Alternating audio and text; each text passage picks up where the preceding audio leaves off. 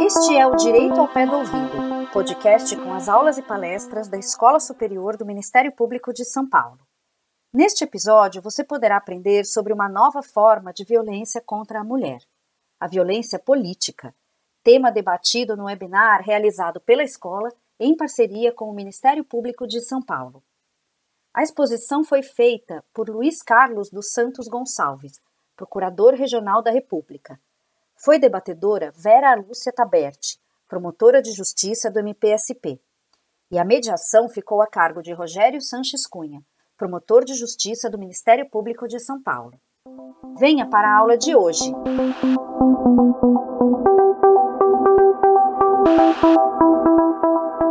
Maiores delongas, Luiz Carlos é procurador regional da República, uma autoridade no tema direito eleitoral, principalmente crimes eleitorais.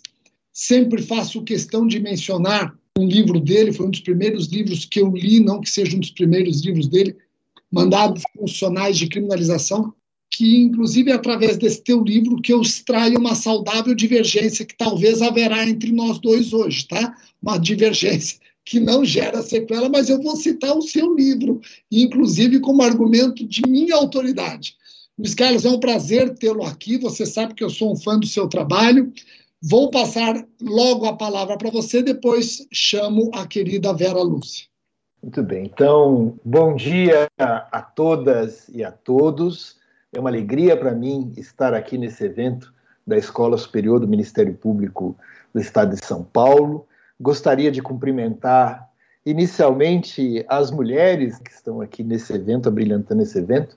Muito bem, então o tema que, que me trouxe aqui é um tema de grande relevância e eu já vou passar aqui alguns, alguns slides mas eu, eu quero começar fazendo um depoimento. E esse depoimento é o seguinte: a gente não, não nasce, talvez, ou a gente, em razão da, da nossa educação de estruturas sociais, a gente às vezes tem uma certa cegueira para a desigualdade.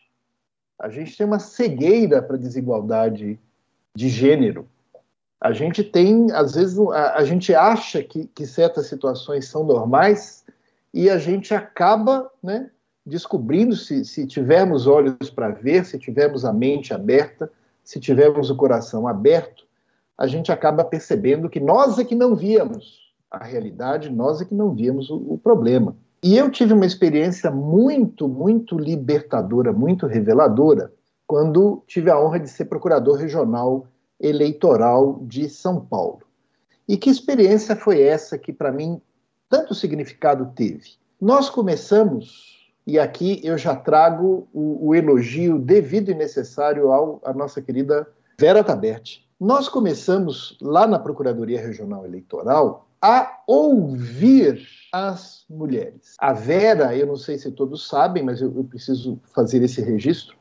Nós tivemos uma iniciativa lá na Procuradoria Regional Eleitoral que foi designar um membro do Ministério Público brasileiro que tinha a tarefa exclusiva de ouvir as mulheres, ouvir as mulheres que eram candidatas, ouvir as mulheres que pretendiam ser candidatas, ouvir as mulheres políticas, e para que elas trouxessem ao Ministério Público um relato da situação que enfrentavam. E esse membro do Ministério Público brasileiro que teve essa tarefa foi justamente a Vera. A Vera trabalhou comigo ali na Procuradoria Regional Eleitoral de São Paulo. Houve uma, uma compreensão da Procuradoria Geral de Justiça em relação à relevância desse papel. E a Vera depois vai dar o número preciso, porque eu perdi a conta de quantas mulheres foram ouvidas. Certamente quase 100 ou mais de 100 mulheres foram ouvidas e trouxeram o relato daquilo que suportavam, daquilo que enfrentavam na realidade dos partidos políticos brasileiros. Então, se até então essa desigualdade era apenas divisada, depois desse trabalho da Vera, ela passou a ser um pouco mais compreendida.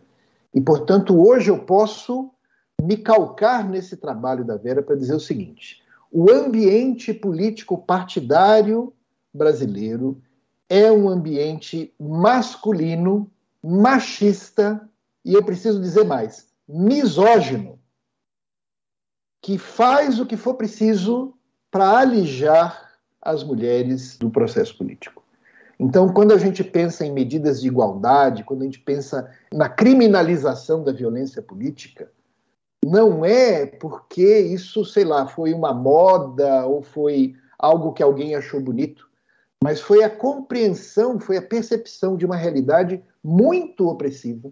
Que vejam, eu estou dizendo aqui, eu era procurador regional eleitoral e eu não tinha essa noção com a magnitude que passei a ter depois desse trabalho meritório aqui da nossa querida Vera Taberti.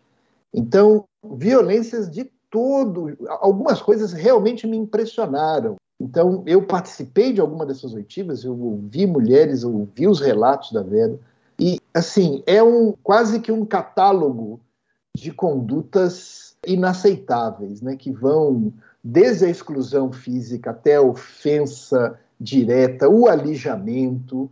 Então, nós temos realmente uma realidade que nós temos alguns dados que são muito, muito eloquentes com relação à questão eleitoral. Então, aqui eu começo com um relatório do Programa das Nações Unidas para o Desenvolvimento, chamado PNUD, e também um, é um relatório conjunto com a ONU Mulheres. Então, vejam só a situação na qual estamos.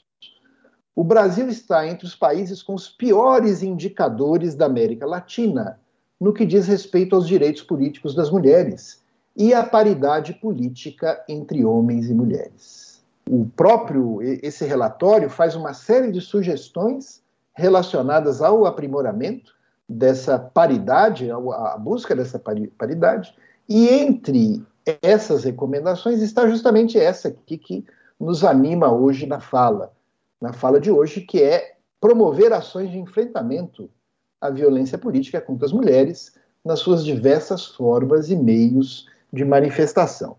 E aqui alguns dados que, a meu ver, falam por si, eles são muito eloquentes. Então, nas últimas eleições, nós, as mulheres obtiveram o maior avanço em termos históricos de participação no Congresso Nacional. Então, essa, esse atual Congresso Nacional é aquele no qual mais mulheres estão presentes. Nós temos 77 deputadas, num total de 513 deputados federais. Então, a participação das mulheres na Câmara dos Deputados é aproximadamente de 15%. No Senado, nós temos 13 senadoras em um total de 81, e, portanto, o percentual é de aproximadamente 16%. E aqui um dado que eu acho que serve muito bem de parâmetro para a gente entender por que, que a questão da desigualdade é tão importante, é tão calamitosa no Brasil. Todos nós acompanhamos né, o que tem acontecido naquele país, o Afeganistão, então, os Estados Unidos saíram de lá depois de 20 anos, enfim, os talibãs voltaram ao poder.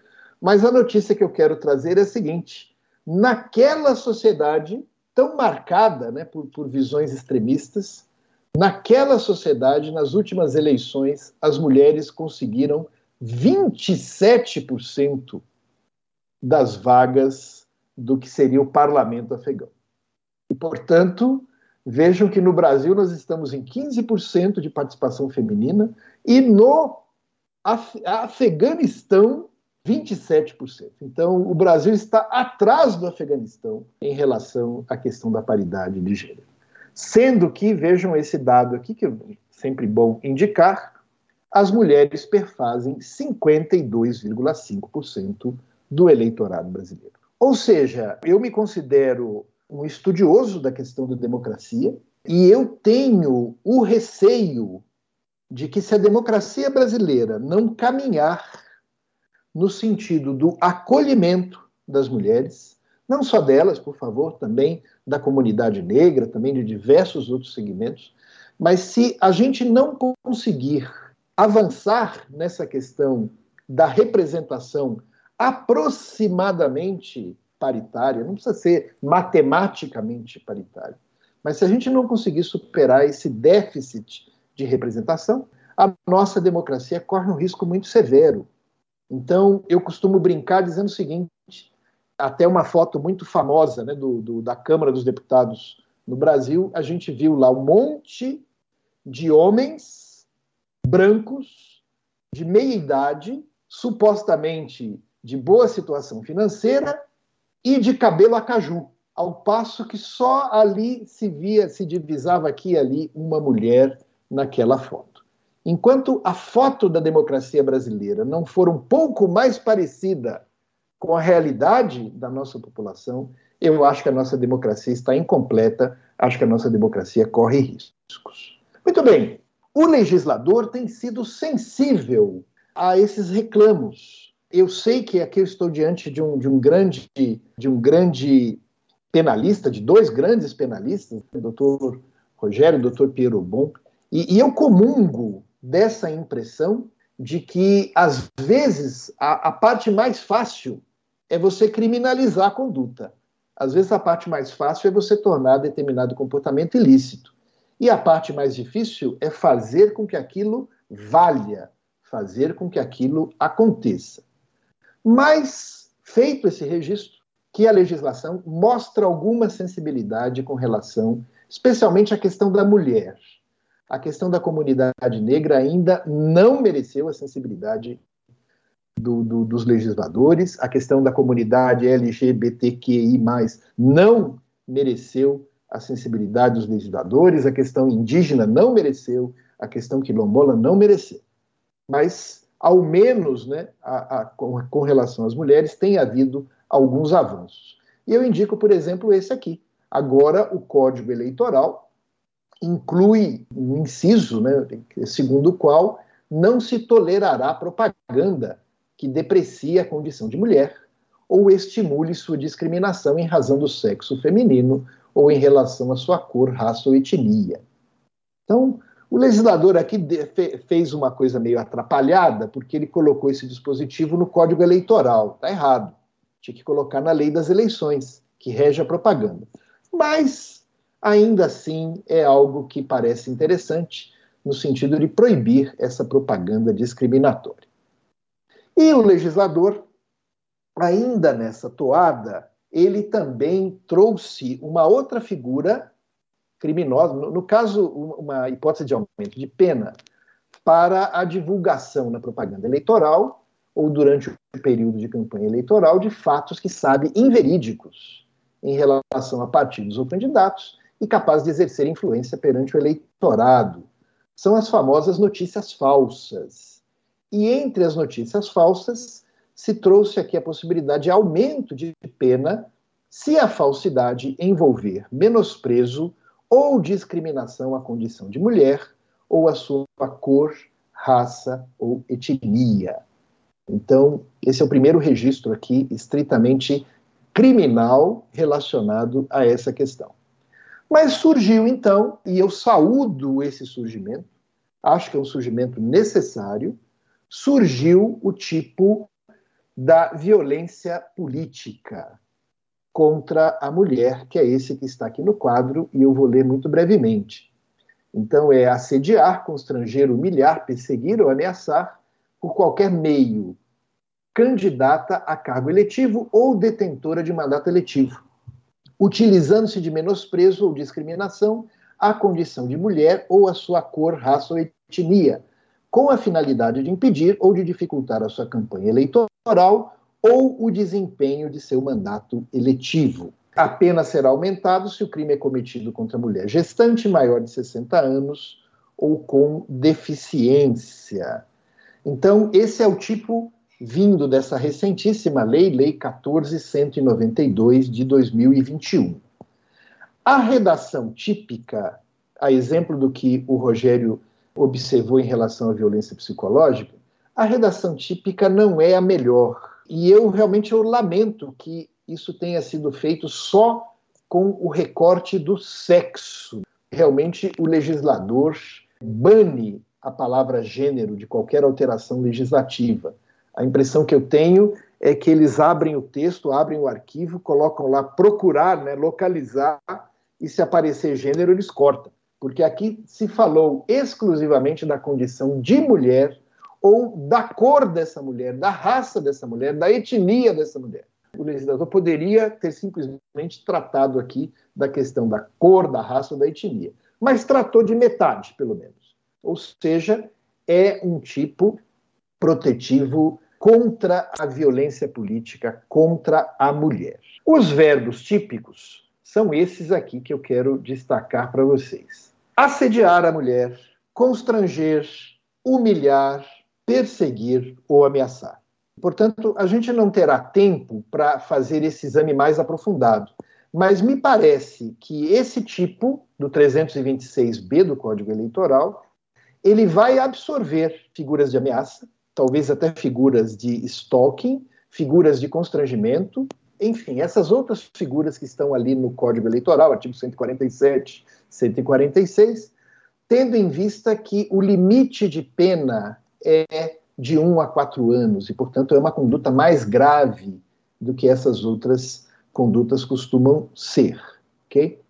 Bom, eu fiz aqui uma breve análise de aspectos desse tipo penal. O sujeito ativo, ou seja, quem pode praticar esse comportamento, é qualquer pessoa, inclusive mulher. E, portanto, a Vera há de se lembrar, uma das coisas que nos espantou quando a gente teve acesso a essa realidade né, da discriminação contra as mulheres, é que muitas vezes eram mulheres que estavam ali capitaneando a discriminação. Normalmente eram estruturas partidárias ou homens, mas a gente surpreendeu também mulheres discriminando mulheres. Como se trata de um crime eleitoral, o sujeito passivo é a sociedade, é um crime vago. A mulher é vítima indireta. Então, a principal vítima do crime é a sociedade, a mulher é vítima indireta, ok? E aqui eu concordo integralmente aí com essa observação da Fabiana Dalmas, no sentido de que a mulher transexual está incluída. Então, a vítima indireta desse delito de violência política contra a mulher pode ser também a mulher transexual. Agora, deixa eu só fazer uma observação importante. Sim. O MP de São Paulo, salvo engano, foi o primeiro MP. Você me corrija se souber. Foi o primeiro Ministério Público a, a fazer essa. Um enunciado nesse sentido. Um enunciado nesse sentido. Acho que a gente já conversou sobre isso, onde o MP entende que a violência de gênero contra a mulher abrange a transexual. Só para fazer esse registro. Obrigado. Pode integralmente parabenizo o Ministério Público de São Paulo por essa visão que, a meu ver, é absolutamente correta. Agora, esse tipo penal, ele traz um problema, meu querido Rogério, e eu preciso destacar aqui. Então, a gente sempre tem, a gente sempre examinando e interpretando a lei, a gente percebe aquilo que ela avança e aquilo que ela deixa para trás. E houve coisas deixadas para trás. Porque vejam só, essa figura criminosa do 326B, ela se refere a candidata a cargo eletivo ou a detentora de mandato eletivo. Então, quem está protegido por esse tipo penal? A candidata a cargo eletivo, a mulher candidata a cargo eletivo ou já exercente de um mandato eletivo que se vê discriminada em relação à sua condição de mulher. E qual que é o que ficou para trás aqui? O que ficou para trás é o seguinte: boa parte dessa violência, boa parte dessas situações de, de dificultação, de, de assédio, de discriminação, tem por objetivo evitar que a mulher seja candidata. E aqui, portanto, esse tipo não serve para isso, porque ele já surpreende a mulher candidata ou detentora de mandato eletivo. E, portanto, eu saúdo também, foi bem-vinda e desconfio que seja aqui a divergência que o meu querido amigo Rogério tem comigo. Eu saúdo o surgimento do artigo 359-P do Código Penal, que veio da Lei de Proteção do Estado Democrático de Direito, que substituiu a Lei de Segurança Nacional, porque aqui ele traz violência política e não faz restrição a momento, ou seja, restringir, impedir ou dificultar com emprego de violência física, sexual, psicológica, o exercício de direitos políticos a qualquer pessoa, em razão de seu sexo, raça, cor, etnia, religião ou procedência nacional. Então, até em relação àquela crítica né, que eu fiz ao 326b, olha, só trata da mulher, aqui nós temos uma norma mais interessante em relação à proteção de vários segmentos vulnerabilizados, porque fala em sexo, raça, cor, etnia, religião ou procedência nacional. Não fala em gênero, isso seria talvez pretender demais no atual momento, mas é um avanço e abrange essa situação relacionada à candidata. Revoga o 326B do Código Eleitoral, Luiz Carlos? Não, não revoga. No meu modo de ver, não revoga, porque ali eu tenho uma norma específica relacionada a candidato ou mandato eletivo. E aqui, quando fala em exercício de direitos políticos, a gente está pensando notadamente em votar ou ser votado. Então, no meu modo de ver, não há revogação, que essa norma vai alcançar situações que aquela não alcança. Embora, Rogério, eu reconheça essa grande contradição, porque aqui nós temos uma pena muito mais interessante, muito mais protetiva do que aquela 1 a 4 anos. Mas eu tenho alguma dificuldade em, apontar a revogação. Até porque, talvez aqui seja identificando esse ponto de divergência, mas eu sei que eu já preciso caminhar para o fim, porque a gente tem um, um horário bastante determinado. Eu fiz um pequeno estudo em relação, um indicativo né, em relação a esses dois novos diplomas, o artigo 326 do Código Eleitoral e esse artigo da lei contra o Estado, é, das condutas contra o Estado Democrático de Direito. Então, o que nós temos aqui de peculiar, em primeiro lugar, que o crime do Código Eleitoral é formal, não exige a produção de resultado, ao passo que esse crime da, da, da nova lei né, de, de segurança é, do Estado Democrático de Direito, ele é um crime de resultado, ele exige a restrição, impedimento ou dificultação do exercício de direitos políticos. E a outra questão é a seguinte: isso eu acho que vai ser muito discutido na doutrina. A nova lei das condutas contra o Estado Democrático de Direito, ela não trouxe uma norma interpretativa como vinha na antiga Lei de Segurança Nacional, dizendo que esses comportamentos, quando estiverem concorrendo com outros previstos na legislação, eles a tipificação terá preferência quando houver realmente uma afetação do Estado democrático de direito. Okay? Então, isso não veio, ao invés de prever essas figuras, um diploma autônomo, a lei é, dos crimes contra o Estado democrático de direito trouxe as condutas para o Código Penal. Então, o primeiro debate vai ser se qualquer prática daqueles comportamentos perfaz o crime e se tem preferência em relação à descrição comum vinda em outros diplomas. E a segunda questão é relacionada à competência, porque o crime do Código Eleitoral, todos os crimes do Código Eleitoral, são de competência da Justiça Eleitoral. Mas esses crimes contra o Estado Democrático de Direito, veja que até coloquei uma interrogação aqui, mas eu entendo que são crimes políticos e, como tal, são crimes de competência da Justiça Federal, à luz do artigo 109 da Constituição. Acho que é nesse ponto, né, Rogério, que a gente. É nesse ponto, é. eu vou ser muito, muito breve, 30 segundos, se você me permite, Luiz Carlos. Eu entendo, e já escrevi nesse sentido, que o crime político é aquele crime que está diante de um governo tirano. Então, quando você pensa num crime político, você pensa num crime que merece algumas benesses ao seu redor, porque, insisto, ele está diante de um governo tirano. Então, o criminoso político não está obrigado a trabalhar, o criminoso político ele não é extraditado, e essa análise é feita pelo Supremo. O criminoso político ele não será considerado reincidente se praticar um crime comum. Então, veja como é um crime rodeado de benesses. Eu não posso rotular como criminoso político alguém que pratica um crime contra o Estado democrático de direito. Ele é o tirano.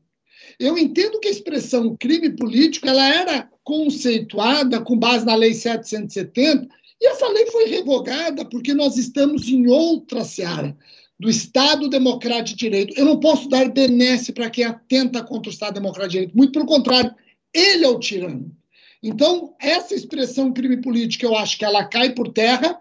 Existe na Constituição, e aqui eu me valho da sua lição, um mandado de criminalização implícito, expressão trazida pelo Vladimir Aras, e aqui eu estou plagiando o Vladimir Aras, não que ele concorde comigo, ele concorda mais com você, mas ele deu essa brecha para mim. A Constituição de 88 ela não quer mais crime político, ainda que ela tenha três dispositivos falando de crime político, mas dentro de uma transição. Ela quer que se criminalize comportamentos que vulnerabilizem o Estado Democrático de Direito. Nessa linha, eu entendo que a esmagadora maioria dos crimes da Lei 14.197 são de competência da Justiça Federal, mas com fundamento no 109, inciso 4, interesse da União, não tenho dúvidas.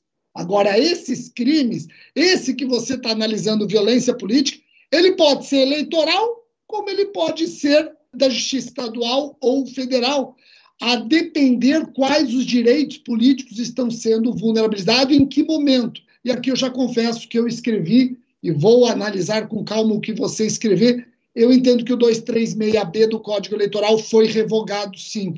Eu vou ter que ler mais depois que você escrever sobre isso, porque a sua, a, aquela tabela sua comparando eu achei muito didática, muito didática. Mas está aqui o ponto de divergência tá ponto. que não gera sequela. É, e como eu disse, né, se há uma divergência entre eu mesmo e Rogério Sanches, fique com a opinião do Rogério Sanches tem a menor dúvida em dizer isso por qualquer argumento, autoridade, convicção. Fique com a opinião do Rogério Santos.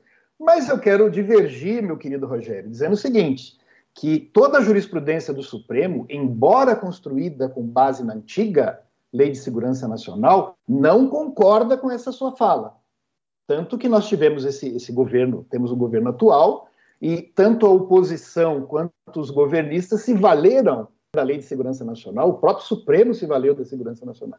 Então, respeitosamente, eu entendo que não subsiste essa sua observação. E digo mais: se a Constituição tem um conceito de crime político e nós temos uma lei contra o Estado Democrático de Direito, é um passo hermenêutico que eu não dou dizer que essa lei não se refere a isso, que precisaríamos de uma outra lei.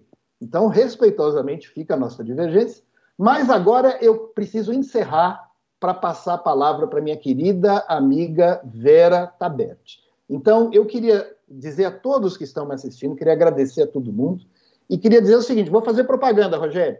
Eu estou escrevendo sobre isso, violência política contra as mulheres e todos esses temas, na minha página da internet, que é acachaçaeleitoral.com. Então, alguém que tem interesse nesse assunto, Amanhã ou quarta-feira, no máximo de dois dias, daqui a pouco, já terá um artigo na Cachaça Eleitoral. Convido todos e todas para ler. Muito obrigado, muito obrigado. Obrigado, Luiz Carlos. Uma exposição, como sempre, muito clara, deixando aqui soluções para problemas que já existem e certamente virão. E Vera, eu poderia aqui fazer mil referências ao seu trabalho, etc., mas tem uma coisa do Luiz Carlos que quem o conhece sabe. Ele é muito sincero. É muito... E eu digo isso por quê? Porque fica fácil, num evento como esse, você vai e acaba fazendo referências elogiosas a colegas. Mas as referências elogiosas, elas são consideradas quando feitas sem a presença do colega. E Vera, por mais de duas vezes que eu já me encontrei com o Luiz Carlos para debater direito eleitoral, crime eleitoral, uma foi no TRE, outra foi num curso que eu dou aula. Ele fez as mesmas referências a você. E eu acho isso muito legal porque mostra a sinceridade e também o merecimento. Então, apenas testemunhando esses dois fatos, eu já passo a palavra com muito orgulho para a Vera. Bom, bom dia a todos né, e a todas que estão nos assistindo. Eu queria inicialmente agradecer o convite que me foi feito e não podia deixar de cumprimentar e externar o, eterno, o meu eterno agradecimento ao Dr. Luiz Carlos, que me deu a oportunidade de poder assessorá-lo durante as eleições gerais de 2018 e também aqui cabe um depoimento. Eu passei a lutar pelos direitos das mulheres, principalmente do aumento da representatividade feminina na política, muito incentivada pelo Dr. Luiz Carlos, porque quando eu prestei serviço às funções eleitorais junto à primeira zona da capital, aqui de São Paulo, ele me atentou para esse problema, que até então, para quem não é da área, acaba você sabe que tem pouca mulher, mas de repente você não parou para pensar o porquê existe a baixa representatividade no ambiente político. E aí eu comecei a pensar muito nisso, e aí comecei a desenvolver já ali em 2016 toda uma preocupação de ter o feedback das candidatas, de como funcionava o processo eleitoral, até para entender. E aí já começou a virem os primeiros relatos assim de violência política do, dos mais diversos tipos mesmo, desde lançamento sem autorização da candidata, para candidatura só para cumprir a cota de gênero, começou a surgir, assim, os dirigentes partidários queriam acompanhar as candidatas nas audiências para que elas não falassem tudo que elas quisessem, então você percebia uma intimidação, você percebeu assim que eu comecei a perceber que as mulheres eram usadas como verdadeiros cabos eleitorais, os candidatos normalmente masculinos da majoritária, porque o material que é impresso para a campanha das mulheres é necessariamente o imposto pelo partido. E ela não pode, isso é, isso é muito complicado para as mulheres, porque se ela estiver fazendo uma dobradinha com um candidato esteja em alta assim na opinião pública, até auxilia, mas se não tiver, acaba com a campanha dela, as pessoas não querem nem ouvi-la porque acham que ela estaria representando e defendendo esse candidato. Existe discriminação na realização do material partidário.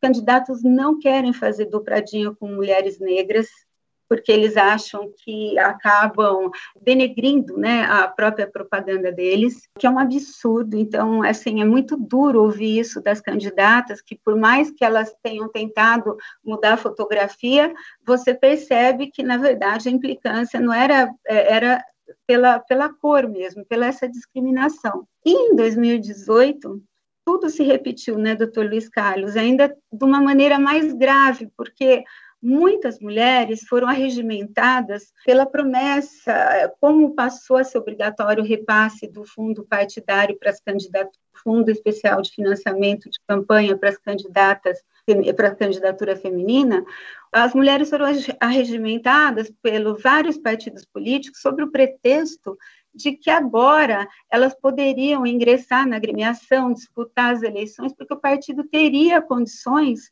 de dar suporte para sua campanha, faria todo um assessoramento para garantir um bom desempenho da candidata. E o que se viu foi que depois do registro é, aprovado, do registro da, da aprovação do registro de candidatura, essas candidatas foram simplesmente abandonadas, elas foram deixadas assim, sem, sem nenhum recurso, sem nenhuma estratégia, sem nenhum apoio, porque, na verdade, o objetivo do partido era único e exclusivo completar o percentual de gênero exigido pela legislação eleitoral, que é justamente que seja no mínimo de 30% de candidaturas do sexo, no mínimo 30% e no máximo 70% de candidaturas de cada sexo, e para cumprir essa cota de gênero, pouco importando o real desempenho das mulheres. Não estavam preocupados em elegê-las, muito menos a dar visibilidade. E isso é uma forma de violência política. E essa forma de violência política é que justamente impede a mulher de acessar o ambiente político porque você já tem as barreiras naturais discriminatórias, as barreiras naturais do patriarcado, que infelizmente ainda persiste, mas esse tipo de conduta tira qualquer chance da candidata em ter qualquer tipo de êxito. E também uma coisa que, que assim vem nos preocupando é que os candidatos, as candidatas, elas não têm livre acesso a qualquer lugar para fazer as suas campanhas em determinadas regiões elas não são bem recebidas, elas não podem ingressar é, em determinados bairros, não é livre, ela não consegue livremente fazer a sua campanha. Então, existe toda essa problemática mesmo, e o que mais doeu nas eleições de 2018 foi uma candidata que era presidente nacional de um partido, que se diz feminista justamente cometer esse tipo de conduta, de atrair as mulheres, prometer, e no fim utilizou praticamente todo o, o recurso do Fundo de Financiamento Especial de Campanha para sua própria candidatura. e deixou as outras candidatas praticamente sem condições de fazer nada. Então é muito duro isso. E o que assim eu percebo também, né, doutor Luiz Carlos, embora essas quatro leis sejam muito bem-vindas, nós estamos assim com perigos de retrocessos enormes no que tange a essa representatividade feminina da, da mulher na política. Por quê?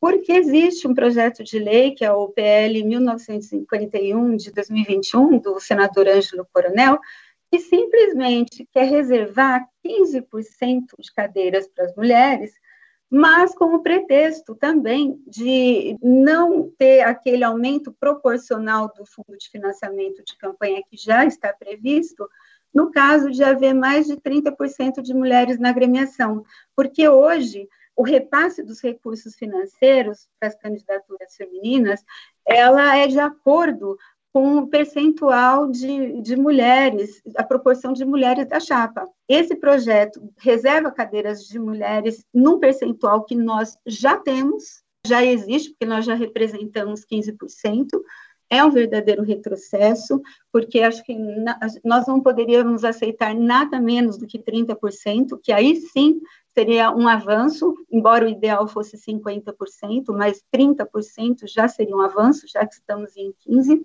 Então, assim, do mesmo jeito que nós temos alguns avanços, tem sempre alguém querendo retroceder os nossos direitos. E nesse particular, eu fico muito feliz quando eu vejo pessoas como o doutor Tiago, pessoas como o doutor Luiz Carlos, doutor Rogério, nos defendendo, lutando, mostrando que essa desigualdade ela é gritante, que ela existe e que e chamando atenção para isso. E tudo isso faz muita diferença, justamente, Fabiana, por causa desse estereótipo de gênero. Quando uma mulher está falando, ah, ela é uma feminista, ela é isso, ela é aquilo. E então, assim, não é sempre que querem nos ouvir, nós não temos sempre o, o espaço de não só de fala, mas como de, de ser acolhido que a gente fala. Então, é importantíssimo ver pessoas tão brilhantes, isso que dá esperança também para a gente, lutarem por nós.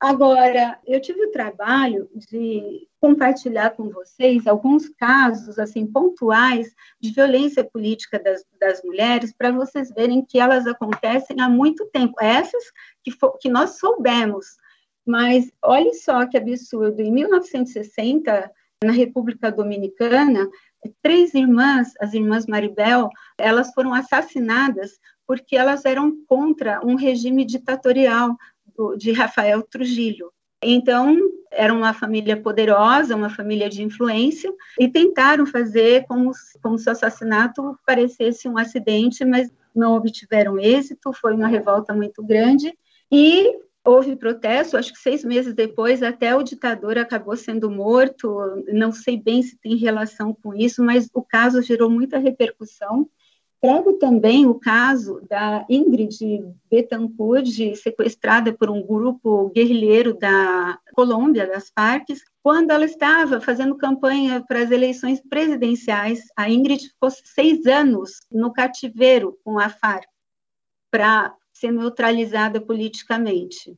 Trago também, né, infelizmente, o relato da Marielle Franco, né, nossa a vereadora que foi mais bem votada no Rio de Janeiro, a quinta é, vereadora mais bem votada do Rio de Janeiro, e as investigações já apontaram que a motivação do crime foi político mesmo, porque ela era muito atuante contra as milícias do Rio de Janeiro.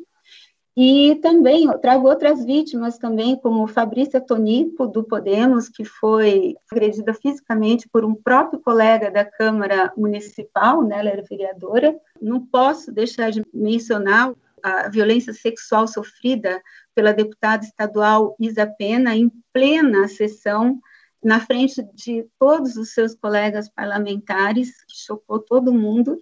E também acho que é a falta de sensibilidade, a falta de bom senso que existe por aí. E também queria apontar a parlamentar Damires Rinaldi, que vereadora de Conselheiro Lafayette, também tem sofrido muitos casos de violência, justamente por defender a bandeira LGQI+. E também, finalizando aqui, que são vários casos, né, vou parar por aqui, Ana Lúcia Martins, que sofre várias ameaças de cunho racista. Então, o que se percebe é que esse tipo de violência visa mesmo diminuir a mulher, impedir o exercício dela, do, tanto para seus direitos políticos para ingressar na política, para concorrer à política, e depois de eleita tem muitas dificuldades, porque sofre boicote, sofre, muitas vezes não querem aprovar nada, porque também foi, uma, foi ela que fez, sofre, não raramente são interrompidas, não conseguem concluir o que estão falando o tempo todo, e então essas legislações, elas são muito bem-vindas em todos os sentidos. Agora, a violência política vai nos permitir um mapeamento real dessa violência política, porque até agora, como entra nas estatísticas do, de crime comum, você não consegue identificar onde estão os maiores polos de violência através dos órgãos públicos. Né? Você tem pesquisa, que eu vou citar também, e para nós termos essa, essas estratégias para combater e tentar barrar e diminuir esse tipo de violência. E aí eu concordo com os colegas que cabe a nós do Ministério Público também não é só aplicar lei, mas é desenvolver políticas para que isso seja reconhecido. Acho que a gente tem que fazer recomendações contra a violência, qualquer tipo de violência, política, no caso, qualquer tipo de violência contra a mulher, mas no caso a política, recomendar aos partidos políticos que se atentem a esse tipo de violência. Aliás, né, doutor Luiz Carlos, a lei 14.192 estabeleceu que os partidos políticos precisam colocar em seus estatutos a prevenção, a sanção e toda uma orientação a respeito da ocorrência da, da violência política. E eu também penso que com nós também temos que a principal coisa que nós temos que fazer é manter sempre as, as nossas portas abertas, sempre estar de prontidão para uma escuta, porque quando uma candidata ou mesmo qualquer pessoa chega para falar conosco é porque nada mais resolveu. E muitas vezes, doutor Luiz Carlos, nós conseguimos resolver problemas por conta disso, dessa escuta, durante as eleições de 2018, ligando para os dirigentes partidários, expondo a situação e depois a candidata deu retorno que tudo foi resolvido. Então, acho que a gente tem sim, a gente tem que observar, a gente tem que sair um pouco do nosso gabinete e ficar bem atento a tudo isso. Queria dizer que 2020 foi o ano mais violento em relação à violência política.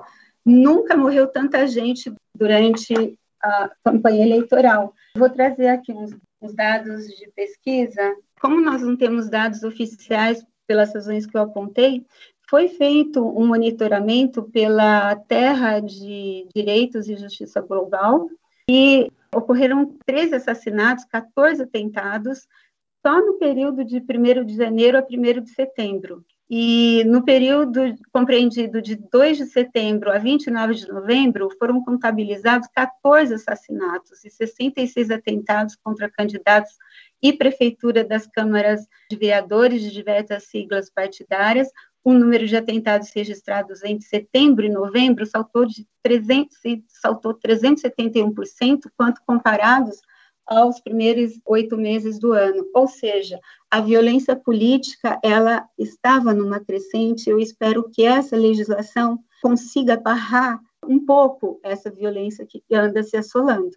E, doutor Luiz Carlos, pela primeira vez vou desobedecer o senhor e não vou concordar com o doutor Rogério. Eu também acho que o, que o artigo 326b não foi revogado, porque são institutos, é, são, são destinados a situações diferentes. Agora, o ponto positivo é que a 14.197 inclui os homens como vítimas de violência política, o que eu acho extremamente necessário, embora não raramente sejam os próprios parlamentares que praticam atos de violência contra seus pares, mas eu acho que todo tipo de violência tem que ser velado. Então, acho interessante isso, porque abarcou os homens, estendeu aos homens essa violência política. E eu não sei como vai ficar em relação à aprovação do novo Código Eleitoral, porque ele prevê só a violência mesmo contra as mulheres. Acho que daí permanece do mesmo jeito. Para uma norma se aplica o código, o novo Código Eleitoral, e continua se aplicando a outra lei para as demais hipóteses que não sejam contempladas pela legislação eleitoral. E fica aqui o meu depoimento também de que de que se formos atentos e se fizermos o nosso trabalho, nós vamos contribuir muito para que essa violência diminua. Enfim, toda lei que criminalize qualquer tipo de violência é sempre muito bem-vinda. Então, sempre muito bem-vinda, porque compromete o exercício democrático, já que quer impor a força ou, ou, qualquer outro tipo de violência, em troca do diálogo, da interação, em troca do respeito à raça, opção sexual, é, etnia, preferência religiosa. E eu queria concluir falando e estou muito satisfeita com, essa, com esses quatro tipos de criminalização, em especial em relação à violência política. Muito obrigada. Obrigado, Vera. Deixo até em minha defesa dizer que eu estou, eu estou lecionando que o 226, letra B, foi revogado, mas foi revogado, doutor Luiz Carlos, por um crime que eu também estou lecionando ser inafiançável e imprescritível, porque é uma modalidade de racismo. O 359, letra P, traz uma modalidade de racismo e deve ser imprescritível e inafiançável na linha do artigo 5 inciso romano 42 da nossa Constituição. Mas olha só, vou ter que amanhã eu estou ali pronto para consultar o site dos Carlos, cachaça eleitoral, e quem sabe pelo menos eu posso divergir com fundamento. Obrigado e até uma próxima oportunidade a todos.